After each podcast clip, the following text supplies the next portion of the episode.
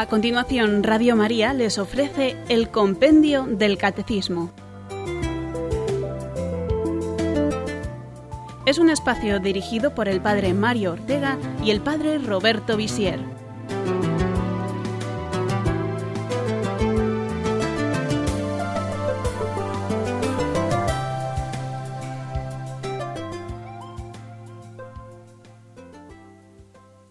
Buenas tardes, queridos oyentes del programa Compendio del Catecismo, aquí en Radio María. Bienvenidos esta tarde a esta nuestra cita diaria de formación católica. Todos y cada uno de nosotros tenemos diversas capacidades. Uno puede decir, eh, yo soy capaz de hablar tres idiomas. Otro dirá que es capaz de correr cien metros en diez segundos. Eh, otro, sin ir a cosas tan difíciles, dirán que son capaces eh, de poner buena cara ante el mal tiempo o de hacer, eh, no sé, una tortilla de patata. Una capacidad es la aptitud, talento o cualidad que nos permite realizar algo o alcanzar un objetivo. Somos capaces de muchas cosas, buenas o malas, fáciles o difíciles. El hombre piensa, imagina, decide, dirige, corrige, entre las capacidades que tiene el ser humano sobresalen la de ser libre y la de conocer la verdad. Estas sí que son capacidades profundas y fundamentales, y que nos conducen a descubrir una capacidad que tenemos aún mayor, la mayor capacidad que tenemos los hombres. El hombre, nos dirá hoy el compendio del catecismo, es capaz de Dios. Todo hombre es capaz de Dios. Capax Dei. Es una expresión de los Santos Padres que significa que el hombre es capaz de conocer a Dios, de comunicarse con Él, de acogerle, de amarle. Dios ha creado al hombre a su imagen y semejanza, y el hombre, herido por el pecado pero redimido por Cristo, tiene la capacidad de conocerlo con certeza y amarlo con todo su corazón. Dios nos ha dado esta capacidad. Somos limitados, finitos, pero podemos entrar en comunicación y en comunión con el Ser infinito, eterno. Esto es maravilloso. Es en el fondo un misterio que muestra toda la grandeza del hombre. El hombre es capaz de Dios.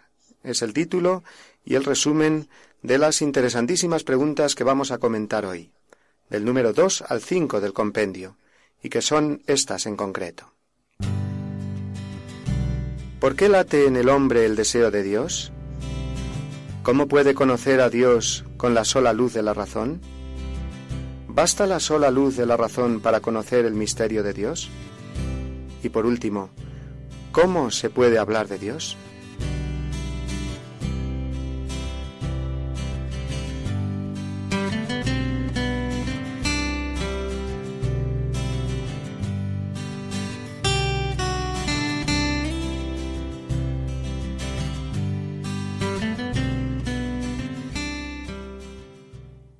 Antes de hablar de las verdades de la fe, es lógico que nos preguntemos qué es tener fe, qué es creer, por qué creemos. Son preguntas previas a toda explicación que queramos dar de nuestra fe católica y que conviene tener muy claras, porque la crisis del mundo actual hace al hombre replantearse hasta las cosas más básicas. Comencemos por la pregunta número dos del compendio. ¿Por qué late en el hombre el deseo de Dios? Dios mismo, al crear al hombre a su propia imagen, inscribió en el corazón de éste el deseo de verlo. Aunque el hombre a menudo ignore tal deseo, Dios no cesa de atraerlo hacia sí, para que viva y encuentre en él aquella plenitud de verdad y felicidad a la que aspira sin descanso. En consecuencia, el hombre, por naturaleza y vocación, es un ser esencialmente religioso, capaz de entrar en comunión con Dios, esta íntima y vital relación con Dios otorga al hombre su dignidad fundamental. El deseo de Dios late en el corazón del hombre, es decir, es un deseo continuo, como el latido del corazón, del que no nos podemos librar. Llevamos grabado en el corazón ese deseo de Dios.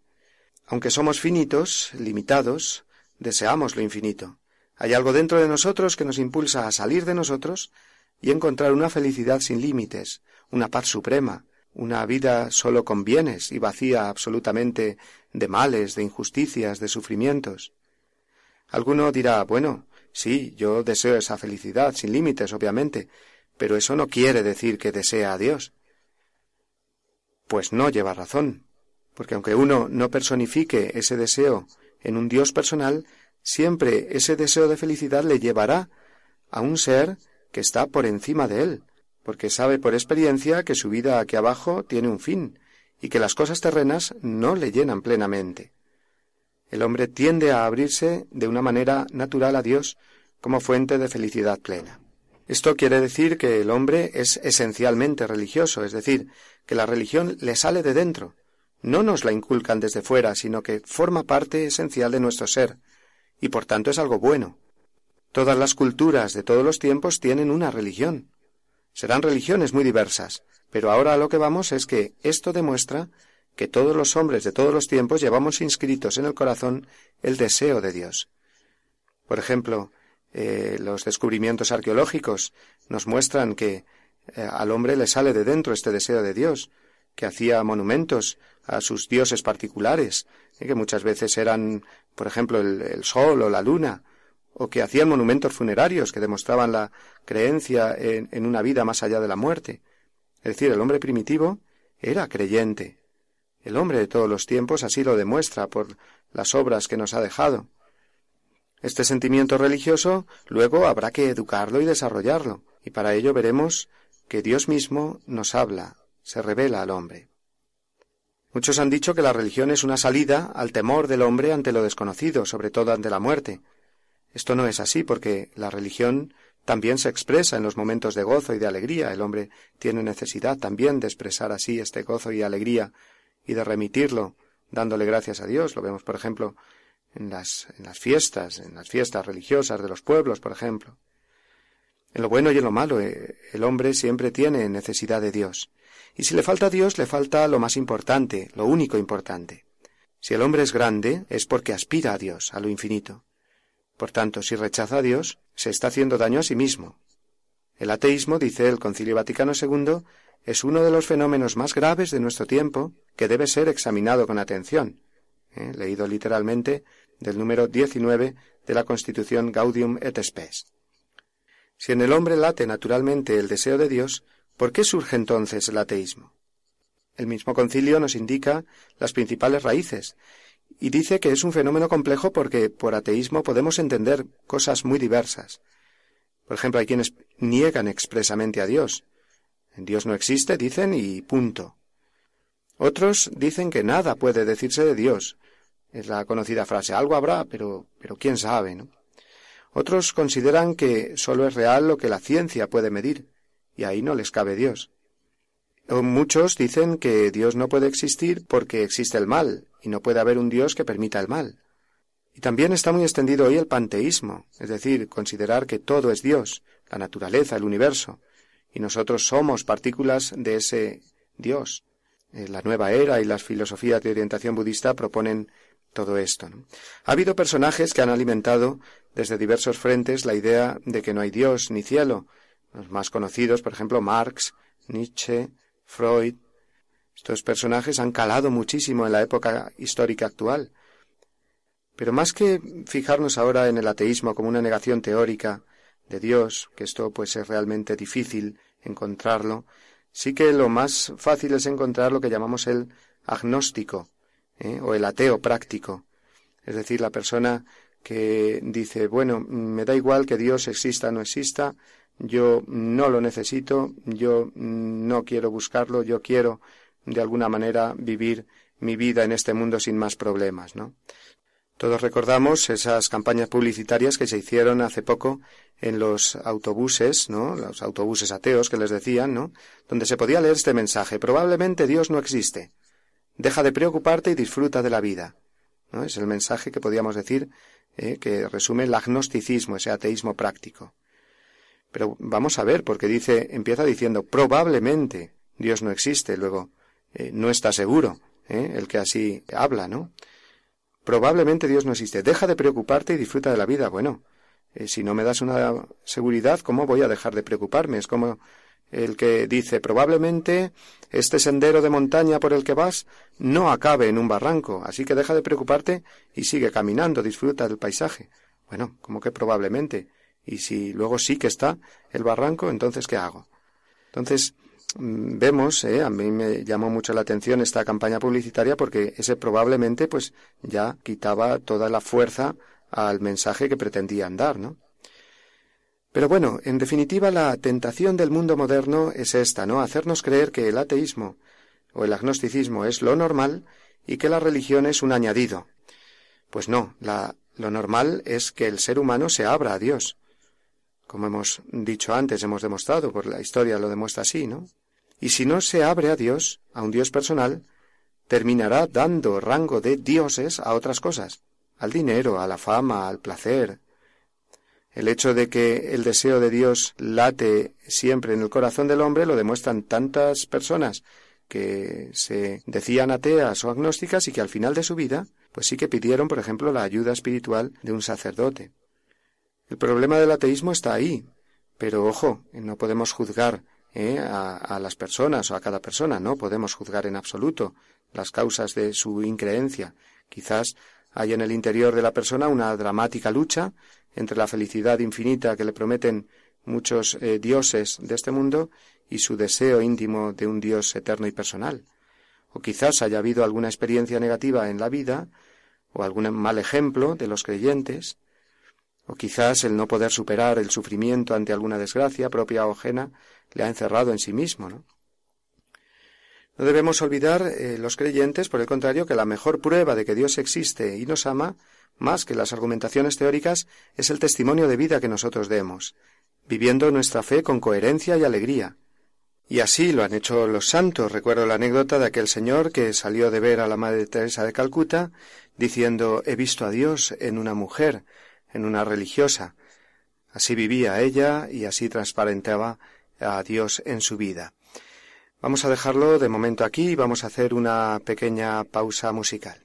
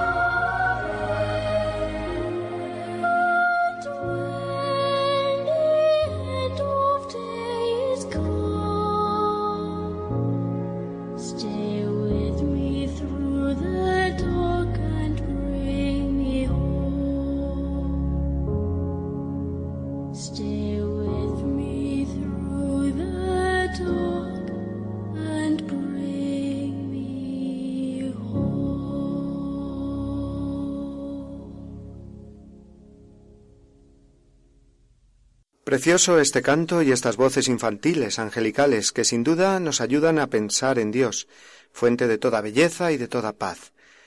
Pasemos a continuación a la pregunta número tres, con la que el compendio nos introduce en el tema del conocimiento de Dios. ¿Cómo se puede conocer a Dios con la sola luz de la razón? A partir de la creación, esto es, del mundo y de la persona humana, el hombre, con la sola razón, puede con certeza conocer a Dios como origen y fin del universo y como sumo bien, verdad y belleza infinita.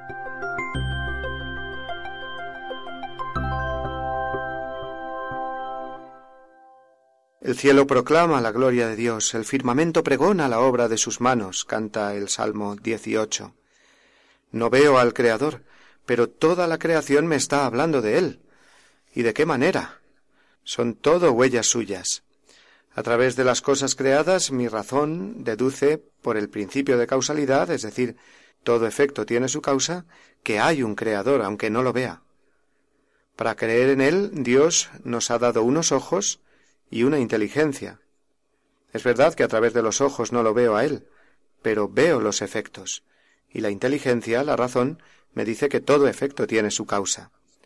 Si nosotros, por ejemplo, regresamos a casa, abrimos la puerta y nos encontramos todos los cajones abiertos y todos los papeles y las cosas tiradas por el suelo, todo revuelto, eh, enseguida pensamos que allí ha habido alguien, que ha habido un ladrón, que ha venido a robarnos, al ladrón no lo hemos visto, pero indudablemente estamos viendo los eh, destrozos, los efectos que él ha hecho.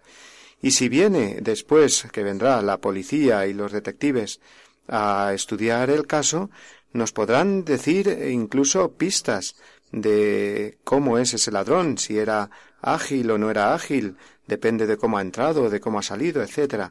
Van analizando las pistas y van determinando no solo que ha habido allí alguien, sino eh, la identidad y las características de, de esa persona. El hombre, mediante el uso de su razón, puede conocer a Dios. Así lo definió el Concilio Vaticano I, y también nos lo recordó el Concilio Vaticano II en la Constitución Dei Verbum, en el número 6. Podemos con nuestra razón conocer a Dios con certeza. La prueba está, por ejemplo, en los filósofos griegos, Aristóteles, por ejemplo, seis siglos antes de Cristo, sin conocer nada de la revelación judaica, solo filosofando, es decir, haciendo uso de la razón, de su razón, llegó a la conclusión de que debía haber un motor primero, que fuera el origen de todas las cosas creadas. Es igual que cuando uno ve un tren de mercancías, de esos interminables vagones y vagones que pasan. A lo mejor eh, no he visto la locomotora, pero no me cabe duda de que hay locomotora, porque si no, no se moverían esos vagones. Aristóteles llegó al conocimiento de Dios por la razón, no por la fe. La creación es tan inmensa, el universo tan grande y tan perfecto todo, que deduzco que el Creador no sólo es infinitamente poderoso, sino también infinitamente sabio, porque el orden exige inteligencia ordenadora. Es absurdo pensar que todo el orden del universo y la finalidad de las cosas es fruto del azar o de la casualidad. Pongamos otro ejemplo, ¿no? Metamos todas las letras eh, y signos de puntuación del Quijote en un saco, revolvámoslo bien y lancémoslo eh, al suelo, todas las letras, todos los signos de puntuación. Pensemos que queda completamente escrito en el suelo el Quijote, ¿no? Eso es imposible, ¿no? Sabemos bien que hace falta una inteligencia, una persona que sea eh, la que escriba, un escritor. El cielo proclama la gloria de Dios, el firmamento pregona la obra de sus manos, repetimos. Dios no se ve, pero ha dejado sus huellas sumamente claras, y nos ha dado la luz de la razón para que lo descubramos y lo admiremos a Él a través de su obra maravillosa. Pensemos que hay galaxias y estrellas a millones y millones de años luz, y que planetas, estrellas y galaxias se mueven con una exactitud matemática. No en vano se ha llegado a decir que el universo son las matemáticas de Dios. Tanta grandeza, perfección, armonía, belleza, me lleva a concluir que ciertamente hay un Creador. A lo mejor hay un cartel en el autobús que me quiere sembrar la duda de Dios, pero todas las montañas, ríos, mares, océanos, planetas y galaxias tienen un cartel mucho mayor que dice Dios existe, Dios me ha creado. La razón nos lleva a esto. Lo contrario, eh, pensar que las cosas se hacen solas, que los efectos no tienen una causa, es algo en el fondo irracional. Cuentan de San Pío X que cuando era niño eh, ya mostraba una gran agudeza e inteligencia, además de una gran piedad, y que cuando un maestro un día le propuso eh, mira, chico, te doy una manzana si me dices dónde está Dios. Él rápidamente le contestó Y yo le doy a usted dos si me dice dónde no está. El Catecismo Mayor, en el número treinta y dos recoge algunos textos que nos pueden ayudar. En concreto, eh, San Pablo afirma, refiriéndose a los paganos, lo que de Dios se puede conocer está en ellos manifiesto. Dios se lo manifestó, porque lo invisible de Dios desde la creación del mundo, se deja ver a la inteligencia a través de sus obras, su poder eterno y su divinidad. Es la carta a los Romanos, capítulo 1, versículos 19 y 20. Igualmente en el libro de los Hechos, capítulo 14, y también en el Antiguo Testamento, en el libro de la Sabiduría, capítulo 13, se pueden encontrar pasajes parecidos. Y yendo a San Agustín, eh, también eh, recoge el número 32 del Catecismo Mayor este texto. Interroga a la belleza de la tierra, interroga a la belleza del mar, interroga a la belleza del aire que se dilata y se difunde, interroga a la belleza del cielo, interroga a todas estas realidades. Todas te responden, ve, nosotras somos bellas. Su belleza es una confesión. Estas bellezas, sujetas a cambio, ¿quién las ha hecho sino la suma belleza, no sujeta a cambio? Y después la filosofía cristiana, católica, irá concretando ¿no? este conocimiento a través de la razón de Dios, hablándonos, por ejemplo, de las cinco vías, eh, Santo Tomás de aquí no lo hace, las cinco vías eh, hacia el conocimiento de Dios, pero que en definitiva se resumen en, esta, en este principio de la inteligencia de la razón, que es el principio de causalidad, ¿eh? que todo efecto tiene su causa y aunque no veamos la causa, si vemos los efectos, podemos llegar al conocimiento de la causa. No sólo la grandeza y armonía de las cosas creadas me habla de Dios, también su belleza, la puesta de un sol, el campo lleno de flores, el paisaje que contemplo desde la cima de una gran montaña, la belleza del vuelo de un águila, de una sinfonía musical, y en definitiva la belleza de la vida misma, el milagro del crecimiento de un bebé en el seno de su madre, y el abrazo de ésta cuando nace. Toda esa belleza y ese amor que hay inscrito en la obra de la creación nos está hablando de la belleza absoluta, fuente de toda belleza y de todo amor, que es Dios. La razón, no obstante, encuentra eh, dificultades a la hora de conocer eh, con certeza a Dios. Eh, se mezclan en nosotros sentimientos, prejuicios, pasiones, que muchas veces oscurecen eh, a la, la, misma razón, la misma inteligencia, o la llenan de prejuicios o de cosas que en realidad no son. Recuerdo una cita de Juan Pablo II hablando a los jóvenes que les decía si alguna vez os asaltan tentaciones eh, de no creer en Dios, examinad antes que vuestra mente, vuestro cerebro, examinad primero vuestro corazón y ved si ahí ah, están esas dificultades que oscurecen vuestra, eh, vuestro pensamiento sobre el Señor. Y vamos a hacer de nuevo una pausa musical y después continuamos.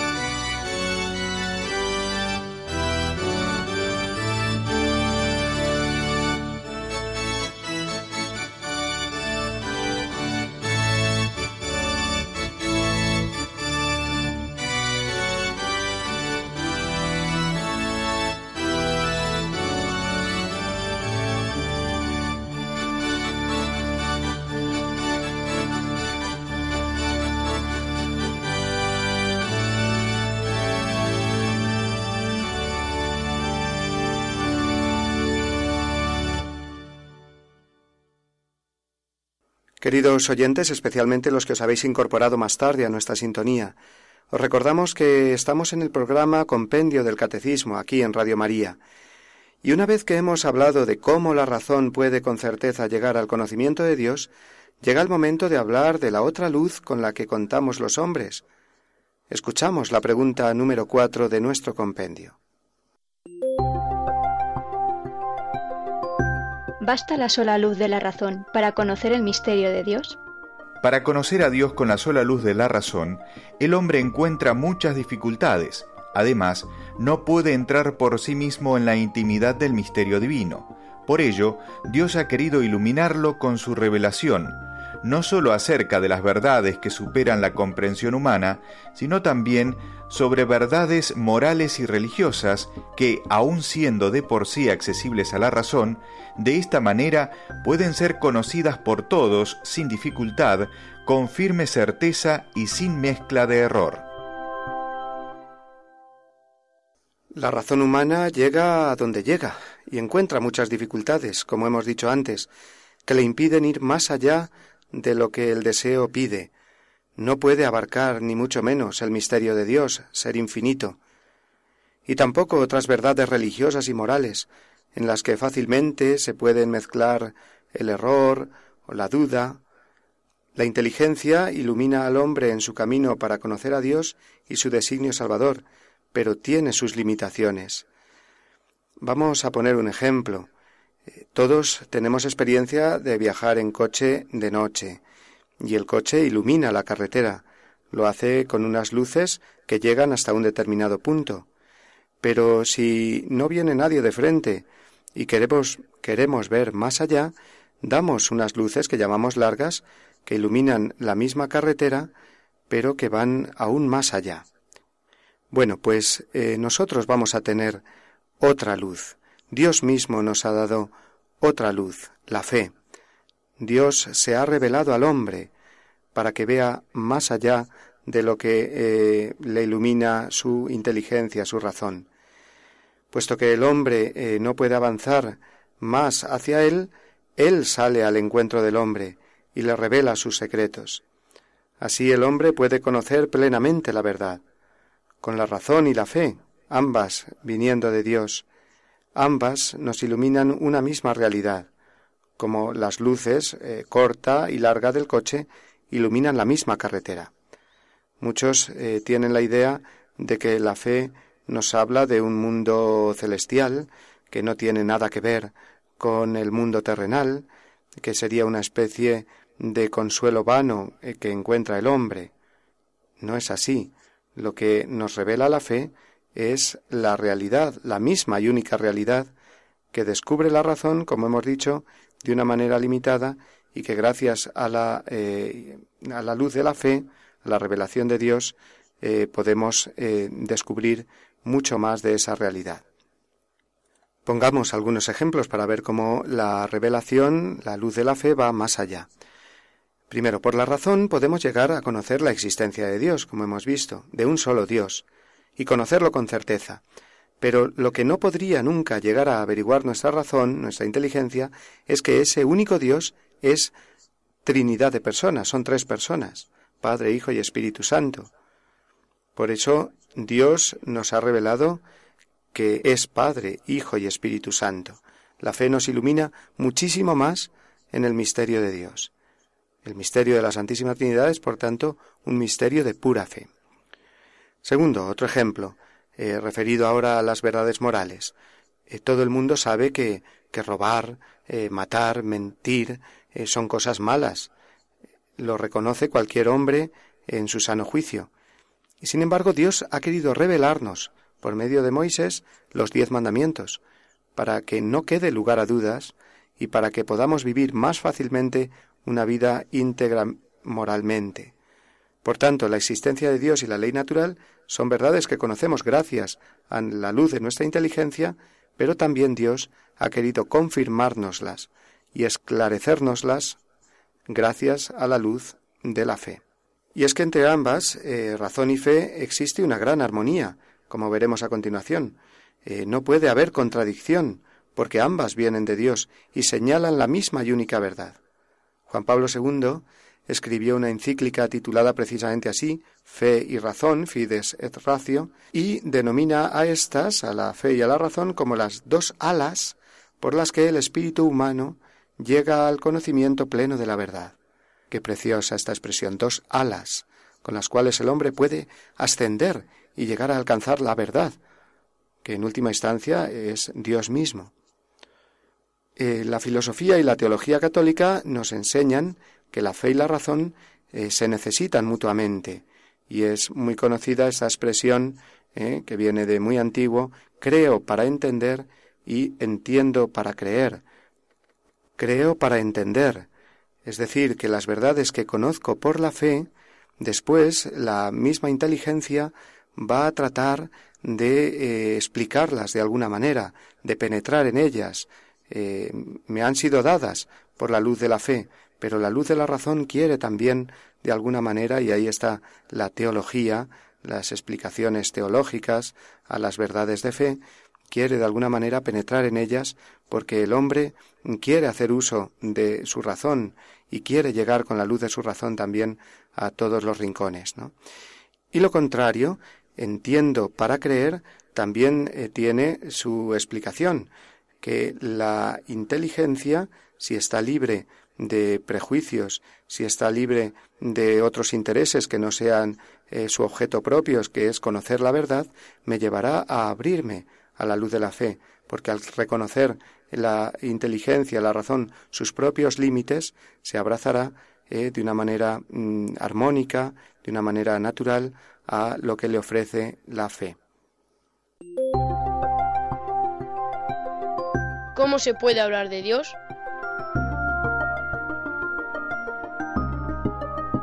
se puede hablar de Dios a todos y con todos, partiendo de las perfecciones del hombre y las demás criaturas, las cuales son un reflejo, si bien limitado, de la infinita perfección de Dios.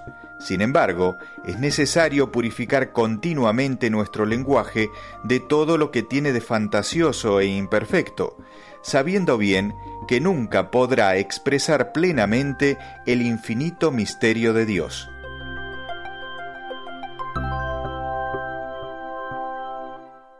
Puesto que la razón es el lenguaje común a todos los hombres, y todo hombre es capaz de Dios, capaz de conocerlo y de llegar a amarlo, podemos y debemos dialogar con todos acerca de la cuestión de Dios, con creyentes de unas u otras religiones y también con no creyentes. El cristianismo está llamado, y así lo ha hecho siempre, a mantener siempre el diálogo con la filosofía, con la ciencia, con los ateos. Hablar de Dios al mundo será siempre bueno y necesario. Los teólogos, predicadores y misioneros siempre han hablado a la luz de la fe y también a la luz de la razón. Hay que dar razón de nuestra fe y mostrar los argumentos que acompañan y ayudan a la fe. Esta labor de mostrar las razones para creer, los argumentos racionales, históricos, etc., le llamamos apologética.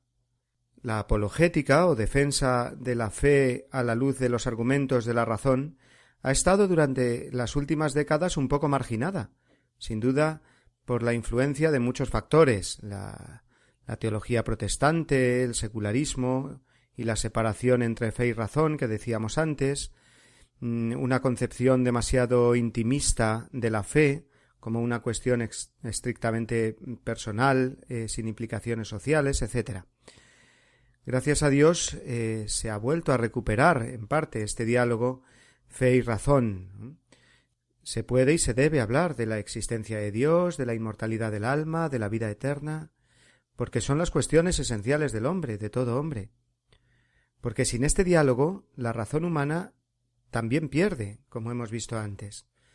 El Papa Benedicto XVI insiste tanto en plantear la cuestión de Dios, y para ello ha impulsado, por ejemplo, la iniciativa del atrio de los gentiles, que es un lugar de encuentro y diálogo eh, siempre desde la razón, el deseo de buscar la verdad para el bien del hombre y de la sociedad, el conocimiento y el reconocimiento mutuo, etc. Siempre con el objetivo de encontrar a Dios, fuente de toda verdad. San Pablo nos da un ejemplo formidable en este diálogo con la filosofía y con las otras culturas, eh, especialmente en aquel famoso discurso en el Areópago ateniense, ese discurso que leemos en el libro de los Hechos, donde nos cuenta que él, eh, paseando por Atenas, vio todos aquellos dioses griegos eh, que respondían a las distintas eh, facetas o realidades de, de, la vida y que, bueno, pues entre ellos había un pedestal vacío y que ponía al dios desconocido. Él inició su discurso de una manera muy atractiva, hablando, bueno, pues de ese dios desconocido os voy a hablar yo, y, empezó a dar argumentos ¿eh? a partir de las cosas creadas, de cómo Dios es el creador, etcétera, ¿no? Para luego después dar el paso a la fe. Los cristianos no tenemos que tener miedo a hablar de Dios y de la religión desde la razón, con argumentos racionales. Para ello habrá que formarse bien, estar preparados, porque hay que tener en cuenta, eso sí, que al hablar de Dios, el lenguaje y los conceptos humanos siempre se quedarán cortos. Todas las criaturas poseen una cierta semejanza con Dios, pero Dios siempre trasciende a toda criatura. No lo podemos abarcar completamente. El lenguaje nos sirve para hablar de Dios, pero Dios es mucho más y las palabras siempre eh, resultarán insuficientes. Eh, los ejemplos que se pongan siempre serán a la medida humana. Las imágenes que utilicemos apuntan a Dios, nos lo recuerdan y acercan pero Dios sigue siendo inefable, incomprensible, invisible, e inalcanzable. Hemos de tener en cuenta esto y reconocer con humildad nuestros límites. Que de Dios siempre será más lo que no conozcamos que lo que conocemos. Que el conocerlo de un modo directo, cara a cara, solo es posible en el cielo. Pero siendo esto así, no podemos concluir que sea inútil o vano hablar de Dios, Hablar de Él siempre es bueno, nos acerca a Él y nos da verdades ciertas sobre las que podemos construir nuestra vida. Pero al ser Dios siempre más, elevándose nuestro espíritu a Él con las alas de la razón y de la fe, quedará siempre ante nosotros eh, la admiración ante el misterio de su infinitud, la alegría de una infinitud que estamos llamados a, compartir un día eh, en el cielo, eh, que dará siempre la adoración, en definitiva, a un Dios eterno que sin embargo no es lejano, sino que se revela a nosotros como Padre y Padre bueno. Bien, llegamos así a las conclusiones de todo lo que hemos visto hoy. Resumiremos todo en cuatro breves puntos que ojalá se nos queden bien grabados porque son fundamentales para entender toda la doctrina cristiana. Primero, el hombre es un ser religioso. La religión le sale de dentro. Hay un gran engaño en nuestra sociedad moderna y es el de hacer creer que la religión es algo impuesto, que el hombre no es por naturaleza religioso. No es así, tenemos ese sello de Dios en nosotros y eso es bueno, nos permitirá escalar muy alto, dar sentido a todas las realidades de nuestra vida y una esperanza cierta a todos nuestros deseos de felicidad. Segundo, el hombre es capaz de Dios, y en esta capacidad encuentran unidad y sentido todas las demás capacidades humanas que me permiten realizarme parcialmente. Que el hombre sea capaz de Dios quiere decir que me puedo realizar totalmente en ese entrar en comunión con Él. Tercero, podemos llegar a conocer a Dios solo por la luz de nuestra inteligencia, a través de las cosas creadas que vemos conocer con certeza al creador de ellas al que no vemos. Pero además de salir nosotros en busca de Dios, Dios sale a nuestro encuentro por medio de la revelación. Así, a la luz de nuestra razón se suma la luz mucho más potente de la fe. Ambas, fe y razón, son las alas del espíritu humano por las que accedemos a Dios. Y cuarto, podemos y debemos hablar de Dios con todos los hombres, desde la razón, es común a todos, sabiendo no obstante que el misterio de Dios es infinito, inabarcable, pero alegrándonos al mismo tiempo y admirándonos precisamente por ello, rindiendo nuestro espíritu a la adoración. Parece que desde Albacete nos llama Josué. Josué, buenas tardes. Hola, buenas tardes. Buenas tardes. La pregunta que, que quise hacer es, mm, qué antigüedad tiene y cómo se formó la, la, la ciudad del Vaticano. Eh, perdone, no le he oído bien. La ciudad del Vaticano he oído al final, pero al principio no. que, ¿Qué antigüedad tiene la ciudad del Vaticano y cómo se formó? Bueno, hay que, hay que distinguir eh, entre ciudad del Vaticano, digamos, y, y la ciudad, bueno, la, eh, Roma, ¿no? Como el centro de la cristiandad, porque en ella pues murió San Pedro y, y sus sucesores pues han sido considerados, claro, eh, los eh, papas a lo largo de la historia, ¿no? Después, eh, claro, pues ha eh, ido surgiendo, ¿no? La institución de la Santa Sede y del Vaticano. Yo ahora mismo mm, no sé decirle años y, y, y exactamente, ¿no? Eh, y etapas de la formación eh, del Vaticano. Lo podemos dejar para otro día, sobre todo cuando, cuando hablemos del, del tema de la Iglesia, ¿no? Institución divina, pero también humana, y en ese sentido hablaremos de ello, ¿no? Pero de momento que le quede claro que eh, el Vaticano, eh, pues es eh, la sede de Pedro, es el centro de la cristiandad porque en ella está el obispo de Roma, que es el sucesor de San Pedro y por lo tanto el pastor de la Iglesia Universal. ¿eh? Bueno, y ahora creo que tenemos desde Tarragona a Eugenia. Eugenia, buenas tardes. Buenas tardes. Buenas tardes. Buenas tardes. Buenas tardes. Sí, adelante, adelante. Vaya, mira, mi, mi pregunta es, voy espera, espera, que voy a bajar, voy es que os oigo a través de la tele y entonces me estoy confundiendo. mi pregunta, mi pregunta es Adelante. Es, que si cuando se falta ahora a misa un domingo. Sí.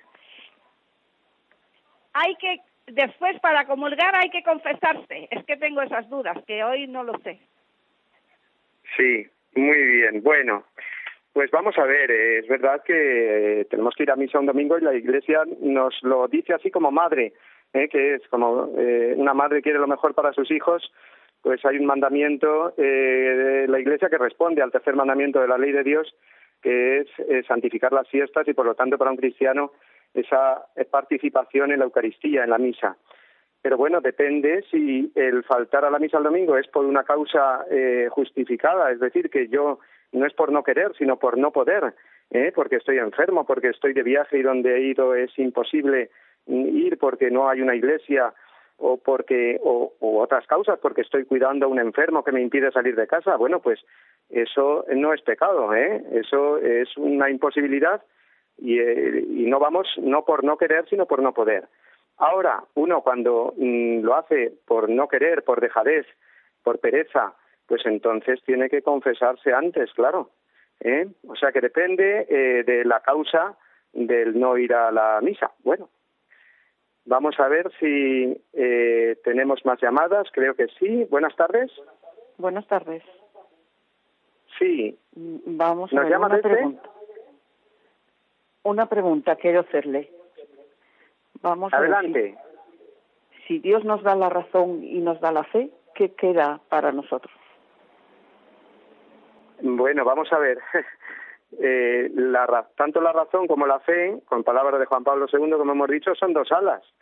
¿eh? ¿Y qué tiene que hacer un, ave con las dos alas? Pues moverlas, hija, moverlas, es decir, utilizarlas, ¿eh? la inteligencia, mm, pues para, mm, por medio de ese conocimiento, como hemos dicho, a partir de las cosas creadas, mm, tratar de profundizar y de descubrir el misterio de Dios, y la fe, pues para acogerla, pedírsela al Señor, porque es un don de Dios, y eh, pedírselo, como los apóstoles, Señor, aumentanos la fe, y formarse bien, y buscar ese diálogo entre la razón y la fe. O sea que lo que tenemos que hacer con esas dos alas, como hace un, ave, pues es eh, eh, moverlas y volar.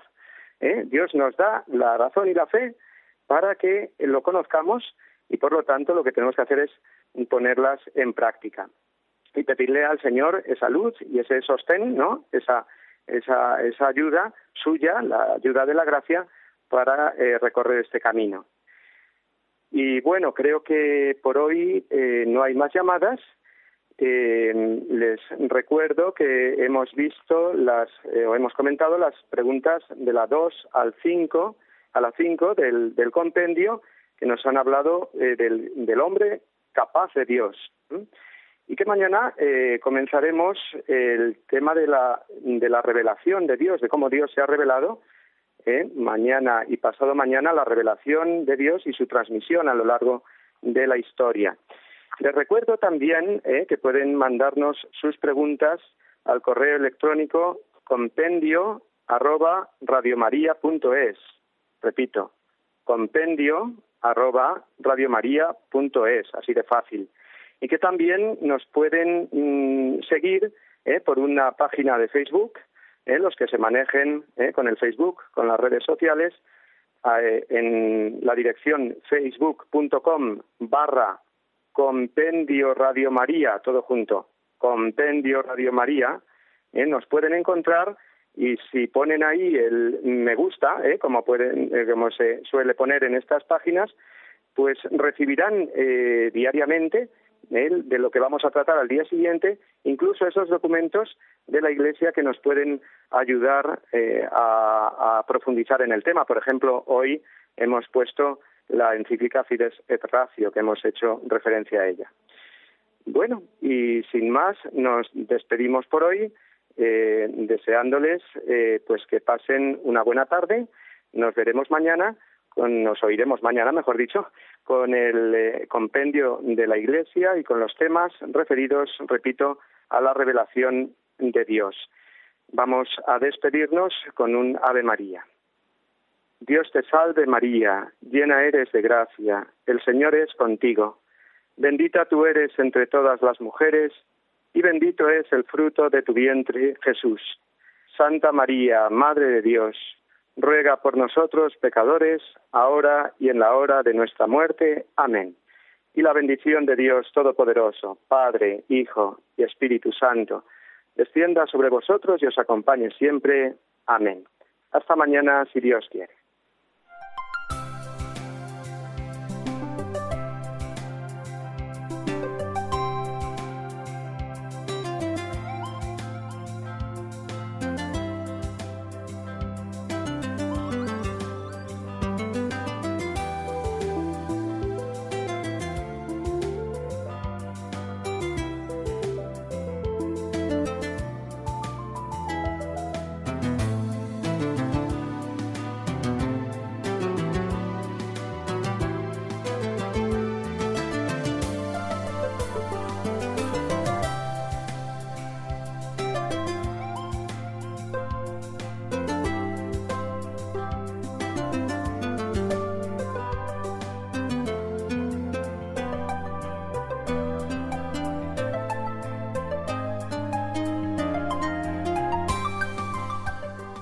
Así concluye en Radio María el Compendio del Catecismo